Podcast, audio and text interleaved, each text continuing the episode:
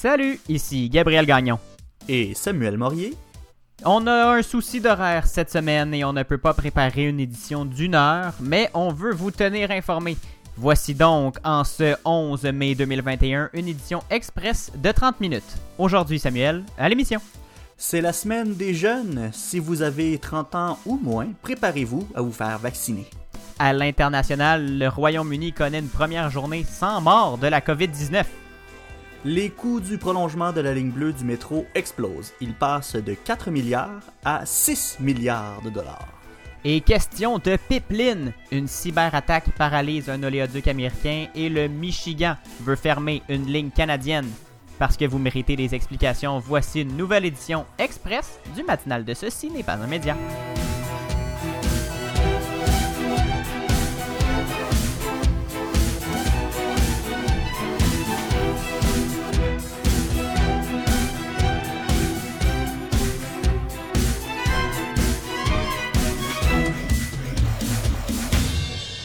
Bonjour Samuel, bon mardi. Hello, hello, comment ça va? Ça va très bien, très très bien et toi? Je vis une perte importante, Gabriel, dans ma vie. Bon, y a-tu fallu qu'on t'enlève ta main? Non, pire que ça, Gabriel. J'ai perdu une partie de mon âme, j'ai perdu ma moustache. Oui, j'ai perdu euh, ma moustache. Tu l'as perdu en chemin? Tu es, est tombé? euh, Non, écoute, j'ai Fais-tu dû de la faire, calvitie euh, de la barbe? J'ai j'ai dû faire l'impensable, Gabriel. J'ai j'y ai mis la hache. Ben voyons, pourquoi? Euh, je m'explique. euh, Bon, c'était pas voulu hein, au départ. euh, J'appréciais bien euh, ce velu compagnon au-dessus de ma lèvre, mais je me suis fait rire avec ça. Donc non, mais On saura pas à la fin de l'histoire. Merci Samuel! ça m'a fait plaisir. Moi Samuel, ça me choque pas hein, que t'aies pas que plus ta moustache. Je te préfère le visage imberbe. Ah oui, c'est vrai. Non, ben non, pas moi. Je, je m'étais habitué. j'ai- J'aimais ça. Euh, Je m'étais habitué, mon dieu, t'as un bel, euh, Non, belle mais opinion de toi-même. je sais pas. Je trouvais que ça, ça cadrait mon visage. Bon. Là, on dirait que mon menton sait plus où aller. Voyons! Qu'est-ce qui s'est passé là? Pourquoi tu, tu l'as coupé? Ok, bon, euh, ce qui est arrivé, c'est que en fin de semaine, il a fallu que, que, que en fait, j'avais un contrat d'animation en fin de semaine, puis il y avait des caméras, donc euh, je voulais me mettre euh, euh, à mon plus beau, donc là j'ai décidé de, de, de me tailler, de, en fait de me raser ce que j'avais sur les joues, me tailler la moustache, me, me tailler la barbiche, mais euh, quand est venu le temps de, de tailler euh, tout ça, mon velu compagnon, euh, je me suis trompé de peigne sur mon rasoir électrique, donc je l'ai Ah. coupé plus court que, que je pensais. Puis quand j'ai voulu le, le corriger, là, j'ai essayé de faire de quoi, mais là, la barbiche était trop non, longue par non, rapport à la moustache. Fait que là, j'ai C'est coupé la barbiche, là. je me suis rendu trop court. Fait que là, j'ai juste fait, hey, regarde, on recommence. On coupe C'est tout, puis on ça, recommence. Fait que là, je suis séparé euh, de ma moustache et de ma barbiche pour euh, quelques semaines, le temps que, que ça repousse. Bon. Mais quel dommage. Oui, toi, euh, as-tu perdu quelque chose? As-tu as gagné quelque chose? As-tu fait de quoi? J'ai rien perdu, euh, mais je suis. euh, le, le highlight de ma semaine, Samuel, c'est que je suis allé manger des hot dogs euh, Oh. dans, dans une euh, chaîne de cantine bien connue là, qui, qui parle de- du Québec. L'ancienne l'ancienne citation, l'ancienne devise qu'on avait sur les plaques du Québec, sur les plaques d'immatriculation. Vous le savez probablement. De, Qui est de- aussi le nom d'une BD de Lucky Luke. aussi. Donc, aussi. Chacun ses référents. Ben oui, euh, vous savez probablement de quoi on parle. Et euh, en fait, le highlight de ma semaine, Samuel, c'est que de un, j'ai mangé des hot dogs et des frites. Et de deux, je me souvenais pas que dans ce genre de cantine-là, on burglait la commande du client au micro. Oui. Puis c'est pas comme si les autres employés étaient loin. non, Ils sont, genre- Sont sont derrière eux. on est à quelques mètres. Et euh, on, comme s'il fallait que le restaurant au complet, fallait qu'il sache que je mange deux toastés ketchup moutarde avec une frite puis un thé glacé. Ouais. C'est important. Je- faut, faut, que la, faut que la population complète le sache. Donc, on bug ça dans des micros. Ça m'a fait rire. Ça m'a fait. euh, je me souvenais plus que c'était comme ça. Parce que de- j'ai des goûts plus euh, recherchés d'habitude. Non, c'est pas vrai. C'est pas, pas du tout. Mais euh, ça ben faisait longtemps que j'étais pas allé dans, une, dans un restaurant de, de cette chaîne. Et ça m'a surpris. Alors voilà, c'était ma semaine. Mais je pense qu'il y a pas mal juste ceux qui, qui font encore ça. là. Il n'y a pas d'autres Eux et le concurrent Ouais. directs. Direct qui s'appelle l'autre affaire, là, presque pareil. Mais on parle de la belle province puis du petit Québec en fait. Oui. bon, appelons-les euh, par leur nom. C'est pas un. On, on fait pas de publicité, là. Ils nous ont pas payé du tout pour faire ça, mais. euh, Ben non, écoute, on a même essayé de pas les nommer. Alors voilà, et la, la raison pour laquelle, Samuel, on fait une édition express, euh, c'est l'autre highlight de ma semaine, mais de celle qui s'en vient, c'est que euh, je travaille euh, cette semaine à 2h du matin. Alors, on va éviter de se coucher à minuit, 1 heure cette semaine, parce que j'aimerais ça on enregistre vers 11h le soir, là, puis... Oui. euh, non. Là, on le fera pas parce que ça se peut que je meure sinon. Ouais, puis on aimerait éviter cette euh, possibilité. Euh, c'est ça, vous êtes bien fin. Fait que euh, c'est ça, on a une édition euh, express ce matin. Samuel, on commence tout de suite avec l'information COVID-19. Même si on souhaite tous le contraire, le virus court toujours. Samuel Morier suit pour vous les derniers développements de la pandémie au Québec, au Canada et dans le monde. Commençons avec une mise à jour pandémique. Si vous le voulez bien, le coronavirus se propage moins rapidement au Québec qu'ailleurs euh, au Canada. Qu'ailleurs au Canada, pardon. C'est une bonne nouvelle en soi. hein. Hier, euh, la province comptait 662 nouvelles infections, un plancher qui n'avait pas été vu depuis le 23 mars dernier. Le Québec compte toutefois 6 décès de plus. Presque 11 000 personnes ont perdu la vie en raison de la COVID-19 depuis le début de la euh, pandémie. Sur le plan de la vaccination, ça continue euh, d'aller très très vite. Hier, on annonçait avoir injecté 63 337 doses de vaccins et samedi, on en avait injecté plus de 76 000. C'est d'ailleurs la semaine des jeunes qui commence, Gabriel. Dès lundi, les personnes de 30 ans et plus pouvaient prendre rendez-vous. Demain, le 12 mai, ce sera autour des 25 ans et plus. Et le 14 mai, jour qui est à mon agenda depuis, euh, depuis qu'on l'a annoncé. Moi aussi, euh, moi aussi. j'ai j'ai hâte que la semaine passe pour que pour qu'on soit le 14 mai parce que tous les adultes de 18 ans et plus pourront prendre rendez-vous pour la vaccination.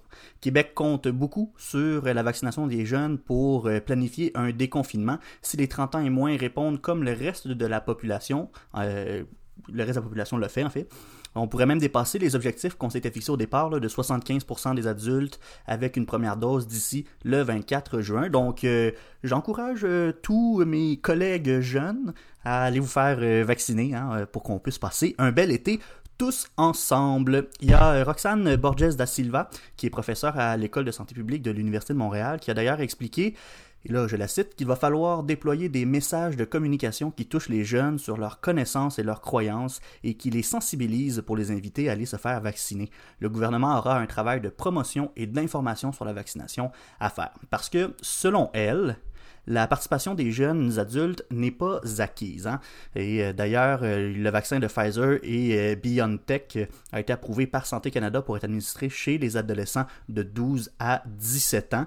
Donc, on, on va ratisser encore plus large. On veut aller commencer la vaccination chez les plus jeunes encore. Cette, semaine- cette semaine, le ministre de la Santé du Québec, Christian Dubé, a d'ailleurs promis qu'ils recevront une première dose d'ici la fin des classes. Là, il reste pas beaucoup de temps. Là, ça, ça Non, achève ça. va vite. Parce que ça finit le 24 juin. Là, Ah c'est ben. la date. Ben oui, hein, c'est une date euh, qui, qui est Tous les chemins mènent à la Saint-Jean, Samuel. Ben oui, hey, on va-tu passer une belle Saint-Jean avec un peu? Eh là là. En tout cas, parlant de- des, des plus jeunes, euh, les, les moniteurs de camp de jour, hein, euh, ça, on- ça nous parle, ça, Gabriel? Ben oui! hein? On- Mon on Dieu, je m'ennuie de pas être moniteur de camp juste pour ça. Ben c'est ça, écoute, j'ai quasiment le goût d'y retourner. Ah, je suis plus aux études. Je plus- Bon, en tout cas, c'est pas grave, les moniteurs de camp de jour et de camp de vacances sont maintenant considérés prioritaires et peuvent prendre rendez-vous dès maintenant s'ils ont une preuve d'embauche. Et en terminant pour la mise à jour COVID, si vous habitez à Sherbrooke, hein, vous savez probablement que depuis hier, l'Estrie est de retour en zone rouge. Ben oui, hein, ça veut dire que les restaurants doivent fermer, les terrasses aussi, les gyms seront fermés également. Les magasins, les salles de spectacle, les cinémas restent ouverts par, euh, par contre, mais il y a quand même des restrictions là, qui, qui s'appliquent. Donc euh, oui, la zone rouge, là, et euh, ben, on sait pas ça va durer combien de temps, mais va falloir euh, rester patient. Ben oui, la vaccination va être notre meilleure arme contre cette satanée zone rouge, Samuel. Passons maintenant à l'international. Actualité internationale. America has grown weak. Cette conférence euh, des ambassadeurs et des ambassadrices. We also talked about Venezuela. We discussed Russia and Ukraine. Avec Gabriel Gagnon. Maintenant, le pays le plus endeuillé d'Europe, avec plus de 127 000 morts, a abaissé lundi le niveau d'alerte, le passant de 4 à 3 sur une échelle de 5, Samuel. Une nouvelle étape qui prendra effet le 17 mai, alors que pour une première journée depuis mars 2020, le lundi, aucun mort de la COVID-19 n'a été enregistré au pays, Wow. Samuel. Une bonne nouvelle, ça aussi. imagine. Ben oui, une très très bonne nouvelle. Les Britanniques seront autorisés à se rencontrer dans des endroits clos à 6 personnes maximum, tandis que pubs et restaurants devraient pouvoir servir leurs clients en salle. On a, on a-tu hâte, Samuel, de pouvoir vivre ça, nous aussi? Aïe, aïe, aïe, aïe. J'y rêve le, le soir. Ah, moi aussi, j'y rêve l'année. Oui. Depuis le lancement de la campagne de vaccination début décembre, plus de 35 millions des 68 millions d'habitants du Royaume-Uni ont reçu une première dose de vaccin. D'ailleurs, la grande majorité de ces 35 millions-là ont reçu la dose du vaccin d'AstraZeneca. Et Boris Johnson a dit Nous pouvons maintenant déconfiner avec prudence et de manière irréversible, Samuel, tellement la vaccination est avancée. On, est maintenant persuadé que c'est qu'on ne retournera pas en arrière en- au Royaume-Uni. En Espagne, un vent de liberté s'est levé dimanche avec la fin de l'état d'urgence sanitaire. Ça aussi, on en rêve la nuit, Samuel. Mhm. Les habitants ont pu sortir de leur région et se rassembler dans la rue le soir. Dans plusieurs villes du pays, imagine, cris, applaudissements et musique ont marqué à minuit la fin de ce régime d'exception imposé depuis octobre et la levée dans la plupart des régions du couvre-feu. Imagine. Mais les images de centaines de fêtards sans respect des gestes barrières à Madrid et ailleurs ont entraîné un appel à la responsabilité. Je cite le ministre de la Justice, Juan Carlos Campo, qui dit La fin du régime d'exception ne veut pas dire la fin des restrictions. Il faut rester prudent, Samuel, Mhm. évidemment. Et ça, si- c'est à garder en tête là, quand ça va être notre tour. Là. Faut pas falloir sortir dans, dans la rue puis commencer à jouer à crash-bière. là. Non. ah non, on pourra pas faire ça. Tout de suite, Samuel, va, fa- va falloir attendre deux ou trois semaines après la deuxième dose qui devrait arriver pour la majorité, euh, pour une majorité de la population d'ici fin août au Québec. En Inde, Samuel, euh, le pays enregistre record macabre après record macabre. Là, c'est vraiment pas drôle la situation dans ce pays-là. Pour la première fois samedi, plus de 4000 personnes sont Aïe, mortes de la aïe, aïe, COVID-19 en 24 heures et plus de 400 000 nouvelles contaminations ont été enregistrées selon les chiffres officiels du pays que certains experts estiment d'ailleurs largement sous-évalués. Donc ça serait encore plus de morts et encore plus de cas dans la réalité. Le variant découvert en Inde, le B1617, est maintenant classé comme préoccupant par l'OMS et euh, BioNTech et Pfizer assurent que leur vaccin est efficace contre ce variant, qu'on n'a pas besoin de changer la formule malgré les mutations. C'est une, une bonne nouvelle, une nouvelle rassurante. ça. Au Japon, maintenant, la recrudescence de la pandémie a traîné le report d'une visite prévue les 17 et 18 mai par le président du Comité international, international olympique, le CIO Thomas Bach. Les Jeux olympiques de Tokyo doivent s'ouvrir, je le rappelle, dans 74 jours, Mhm. 73 jours en fait, euh, en date du 11 mai, soit du 23 juillet au 8 août. Et là, on doit reporter des visites officielles pour euh, examiner les installations et discuter du protocole parce qu'il y a une recrudescence des cas. Est-ce qu'on va avoir des Jeux olympiques, Samuel? Ouais, puis On là, on le peut pas les pas. repousser. là. Non, c'est euh, ça. S'il y en a pas cette année, il y en aura juste plus. Exactement, parce qu'en 2020 ceux-là.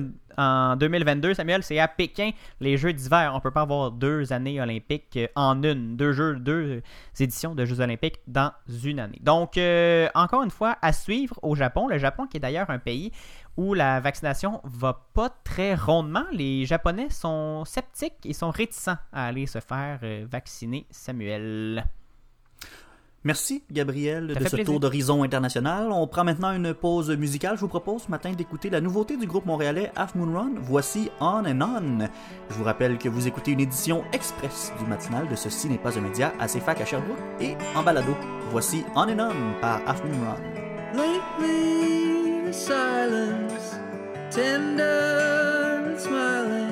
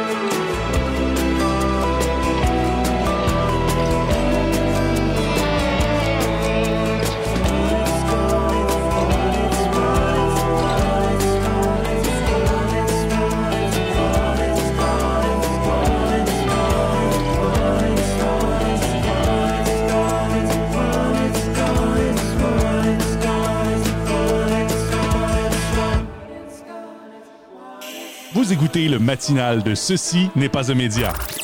De retour au matinal de Ceci n'est pas un média, une édition express euh, avec Gabriel Gagnon et Samuel Morier. Samuel, parlons maintenant du métro de Montréal, de la ligne bleue du métro en fait. Une saga qui ne finit plus de finir. Et Samuel, là, on a des informations qui dévoilent que le, le budget a explosé. Ouais, c'est la presse qui a obtenu des documents classés confidentiels et ces documents-là révèlent que la facture prévue pour les expropriations euh, le long du tracé a presque quadruplé depuis 2018. On est passé de 340 millions de dollars à plus de 1 milliard 200 millions aujourd'hui. Gabriel. C'est énorme comme augmentation. Là. La, la facture estimée pour les expropriations est passée de 341 millions en 2017 à 490 millions en 2019, puis à 820 millions l'été dernier. Et finalement, on a dépassé de 200 millions le milliard euh, euh, dernièrement. C'est, euh, Exponentiel. Ouais, ouais, c'est ça. On, vraiment, là, euh, j'aimerais voir la courbe de croissance, là, mais il y a, il y a, oui, il y a, il y a une Faudrait aussi- exponentielle là-dedans, c'est, débile. Ouais, ouais, vraiment. Faudrait aussi euh, aplatir la courbe du budget de la ligne bleue, Samuel. On va aller l'aplatir, cette courbe-là. Regarde-moi bien faire. Arruda. Ouais, c'est ça. Bon, il y a euh, le directeur exécutif de l'ingénierie et des grands projets de la STM qui a expliqué par courriel au sous-ministre des Transports du Québec qu'il sera impossible d'atteindre les cibles budgétaires qui semblent être Oh. attendues du gouvernement, et ce, malgré des efforts de rationalisation des coûts, à moins de réduire signifi- significativement la portée générale du projet. Fait que, euh, on voit que c'est pas si bien. facile que ça, là. Ça va pas bien. Non, c'est ça. On euh, ne peut pas réduire le budget qu'il veut. Hein? Non. Euh, le projet serait mené par une structure de gouvernance qualifiée d'extrêmement complexe et de déficiente. Écoute, euh, du complexe puis du déficient, ça va pas ensemble. Aïe, aïe, aïe. Bon, euh, c'est, que l'ASTM agit comme maître d'œuvre et gestionnaire du projet, mais un rapport confidentiel préparé par la société montre de nombreux dédoublements parmi les 14 comités qui ont leur mot à dire sur 14? Projet. Ouais, c'est ça. Quand- Rien que quand ça? même- Euh, oui, que 14 ans. C'est moi, je pense qu'il y a l'adage qui dit plus il y a de tête pour un projet, mieux c'est. Hein? Je pense que c'est Oui, non, je pense pas que ça fonctionne comme ça. ça. Non, hein? et là, on comprend, écoute, on fait des blagues, mais c'est vraiment un fouillis orga- organisationnel et on comprend que c'est ça qui est à l'origine de nombreux retards et qu'il y a eu une, explo- une explosion des coûts de prolongement qui sont passés de 3, euh, 3 milliards 900 millions en 2018 à 4 milliards 500 millions l'année suivante et là, on est à 6 milliards 100 millions aujourd'hui, Gabriel. Au total. On est d'ailleurs euh, pas près de voir les trains euh, à- en joue, euh, Gabriel, hein, qui c'était initialement prévu pour 2026. Le prolongement de la ligne bleue sera encore retardé, même si aucun nouvel échéancier n'a été publiquement mentionné. Fait que c'est à se demander si on va voir cette ligne bleue-là de notre vivant, Gabriel. Eh là là. Écoute, on dirait qui qu'il- continue. Ah, vraiment, on- n'a pas fini d'en entendre parler, là, mais dans des documents obtenus par Radio-Canada qui sont rédigés par la STM, il est question d'un retard pouvant varier de 6 à 20 mois. Ce retard entraînerait des coûts supplémentaires pouvant aller de 80 millions à 230 millions, et on souligne que les coûts du projet augmenteront euh, d'environ 15 millions à chaque nouveau mois de délai. Fait que, écoute, on veut pas que ça s'étire trop longtemps, là. si à chaque mois c'est 15 millions... euh, Faudrait, faudrait que ça se calme. Oui, faudrait, euh, faudrait amener ce projet-là à, à terme. Là. Oh oui, faudrait que le train entre en gare, comme on dit. Oui, Merci ça, beaucoup, voilà. Samuel, pour ces précisions. Ben, ça m'a fait plaisir, Gabriel. On va prendre une petite pause si tu le veux bien? Ben oui, on prend une pause de deux minutes pour les auditeurs de la radio et de quelques secondes à peine pour les auditeurs du balado. Et au retour, on va parler de sécurité informatique et de pipeline parce qu'au là là, il y, a un- il y a une entreprise de transport de pétrole qui est un peu dans l'eau chaude. On vous en parle dans quelques secondes à peine. À tout de suite. Le mardi, dès 7h en balado et dès 9h à CFAC, ici Gabriel Gagnon. Et Samuel Morier. Et on vous offre une émission pour aller plus loin que les manchettes. On discute de ce qui se passe dans votre monde pour vous aider à mieux le comprendre. Vous fournissez le café, on amène l'info. Suivez-nous sur votre plateforme de podcast préférée, ou soyez au rendez-vous le mardi matin dès 9h à CFAC 88.3. Les Sens de l'information. Vous écoutez le matinal de Ceci n'est pas un média avec Gabriel Gagnon, Samuel Morier. Parlons euh, maintenant de sécurité informatique, hein, parce qu'on le sait que le piratage informatique et les euh, rançongiciels sont devenus euh, monnaie courante aujourd'hui. Hein, on pourrait quasiment Mhm. dire ça, mais je- avant qu'on rentre dans le sujet, Gabriel, j'aimerais ça que tu m'expliques c'est quoi un rançongiciel. Je suis sûr qu'il y a des gens quand même qui, qui savent pas c'est quoi. Euh, Pour faire court, Samuel, c'est un programme qui exploite des failles de sécurité et qui chiffre les systèmes informatiques et qui exige ensuite une rançon pour les débloquer. Les pirates installent un, un cheval de Troie, bloquent l'accès au disque dur et demandent souvent un virement en crypto-monnaie pour donner la clé de déchiffrement. Souvent, ce sont des compagnies qui sont visées, où on a vu dernièrement, euh, dans, les derniers mois, des, réseaux de santé, même des hôpitaux, parce qu'il y a des données super importantes et les compagnies euh, qui ont l'argent pour payer la rançon. Ça exclut, euh, pas, ça exclut pas que toi et moi, on, peut, on soit victime de, de rançon mais souvent, Samuel, ce sont des entreprises. La plus récente attaque informatique de ce genre, c'est chez Colonial Pipeline, l'un des plus grands exploitants d'oléoducs aux États-Unis. Selon le FBI, ça serait le groupe criminel DarkSide qui serait à l'origine de cette attaque-là. Les conséquences ont été très grandes parce que l'entreprise s'est rendue compte de l'attaque informatique le 7 mai dernier. On a préféré mettre hors ligne temporairement certains systèmes pour les protéger. Et évidemment, Samuel, si on met hors ligne des systèmes, ça veut dire qu'il y a des trucs qui peuvent plus fonctionner. hein. Et comme de Mhm. fait, toutes les activités de l'entreprise ont dû être arrêtées. L'administration fédérale américaine a assoupli les conditions de transport par camion pour assurer qu'il n'y ait pas d'interruption dans l'approvisionnement d'essence dans plusieurs États du sud et de l'est des États-Unis. Il va falloir s'attendre à une hausse de prix de l'essence dans les prochains jours, Samuel, mais heureusement, ça ne devrait pas se faire trop sentir ici au Canada. On parle plus des régions du Mississippi, du Tennessee et de la côte est de la Géorgie jusqu'au Delaware, Samuel. Évidemment, c'est pas parce qu'on n'est pas affecté qu'il faut pas être vigilant. Samuel, l'industrie canadienne euh, du pétrole assure avoir investi massivement dans la sécurité informatique dans les dernières années parce que ici aussi, on est conscient que les cyberattaques de ce genre représentent de grandes menaces pour toutes les entreprises. Elles sont d'ailleurs considérées comme l'une des principales menaces contre les pipelines canadiens. Euh, une autre menace qu'on a euh, pour les pipelines canadiens, c'est c'est l'État du Michigan. C'est drôle à dire, mais oui, c'est un État qui souhaite fermer un important pipeline pour le pays. Oui, la, canali- la canalisation 5 pardon, est un pipeline super important pour le Canada parce qu'elle permet le transport de quelques 540 000 barils de pétrole brut léger et de gaz naturel chaque jour, Samuel, vers des Aïe, aïe, aïe. raffineries du Québec, de l'Ontario et des États-Unis. Mais il y a la gouverneure du Michigan qui souhaite tenir sa promesse électorale et faire fermer cette canalisation-là. On a même donné une date limite, Samuel, le 12 mai. C'est Ah, demain, c'est demain, ça. Ben oui, c'est demain, ça. Évidemment, le gouvernement canadien marche sur des œufs en ce moment. On veut garder la ligne 5 ouverte, mais on veut pas envenimer les relations avec les États-Unis. Le Pipeline 5 est tellement important pour, euh, le, pour le Canada que sa fermeture serait une catastrophe économiquement parlant. À Sarnia, près de 40% de l'industrie pétrochimique du pays est concentrée dans ce coin-là. On pourrait voir jusqu'à 5000 emplois disparaître si la canalisation 5 se, euh, doit être fermée. Ça, c'est sans compter les milliers d'autres dans les raffineries de Montréal et de Lévis. On tente bien sûr d'influencer les élus américains pour essayer de les convaincre que c'est un enjeu qui touche aussi les États-Unis. Il y a des États qui sont dépendants de la ligne 5 pour leur énergie. Il n'y a pas juste les Canadiens.